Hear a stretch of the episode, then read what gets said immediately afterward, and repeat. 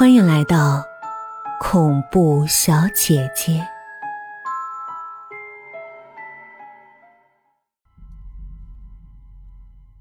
告别他俩，我到市场买了一台便携式验钞机。吃完午饭，我把验钞机藏进衣兜，再次来到中介公司。公司和那栋楼隔路相望，老陈是老板之一。我对老陈说：“因为房子比较旧，我女朋友很关心厨房的煤气管道，让我确认一下是否安全。”老陈已经得到许先生的委托，有一把房门钥匙，可以直接带我进去。我在厨房装模作样的把各个阀门开开关关，折腾了好一会儿，然后捂着肚子说：“要去上个厕所。”我进了黑乎乎的卫生间。反手把门锁上，掏出验钞机打开。紫幽幽的光芒如同鬼火一般跳跃出来。我上午突然想到，割腕是很温和的自杀方式，血怎么会溅到一米多高的瓷砖缝里？我把紫外灯贴近，只见平素看起来干净的瓷砖接缝被紫光。映出了暗棕色。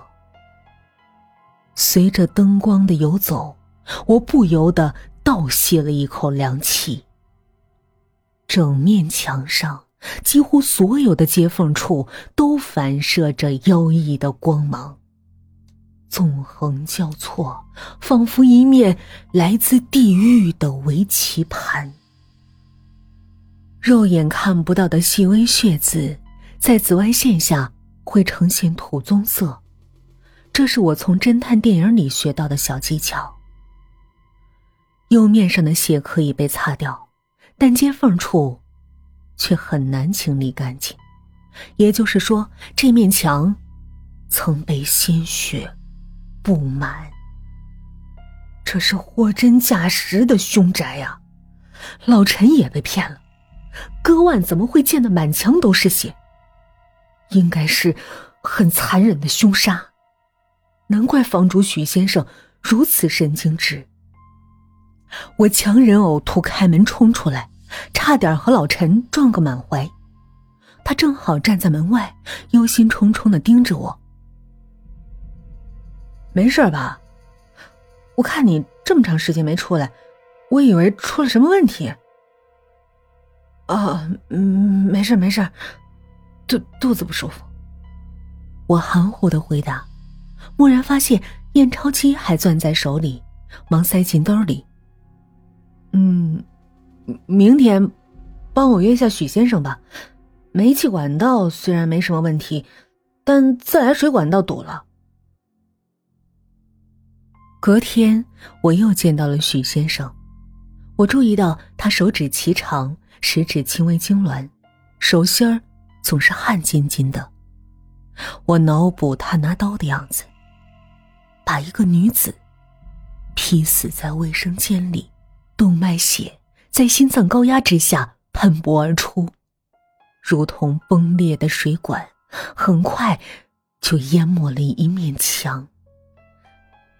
卫生间的水管好像老化了呀，我担心哪天爆掉，水全喷到墙上。我鼓起勇气暗示他，许先生很不愿意听到“卫生间”三个字，随口答应：“啊，那个，让物业来维修一下，费用我来出。”我又零零散散挑了一些小毛病，许先生一一答应解决。徐先生真敞亮，我去筹钱啊，明天就来交定金。我起身和他握手，他的手冰冷潮湿。我松开手，他错愕的盯着我，好像见了鬼。我们出来后，徐先生并没有像上次那样紧跟出来。老陈嘲笑说：“他怎么突然胆子大起来了？”我假装不会意，其实已经知道此刻许先生的反应。他摊开手掌，右手心儿多了一个小纸条。上面是一个电话号码和一行让他如遭雷击的字：“卫生间里的事儿，我已经知道了。”果不其然，天刚擦黑儿，我就接到了许先生的电话，他约我去附近的一个茶馆坐坐。和影视剧里心狠手辣的杀人犯不同，徐先生居然毫无城府，见到我就迫切的问：“卫生间里究究竟有没有鬼？”他这么一说，我反倒糊涂起来。难道他杀了人，心中不安，竟然产生了见鬼的幻觉？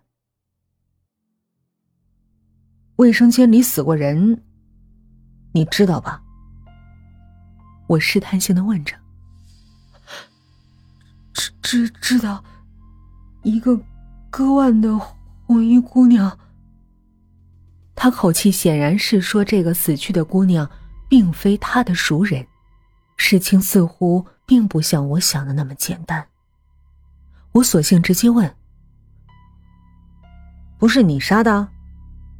许先生满脸无辜：“我我连。”杀个鸡都不敢，我是个小学老师，眼睛还高度近视。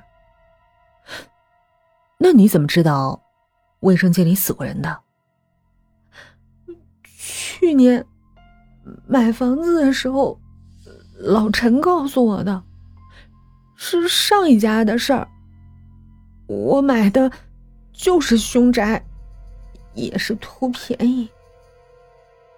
我恍然大悟，仔细回忆了一下，老陈的确没告诉我卫生间里的姑娘是死于陈先生居住期间，是我想象力太丰富了。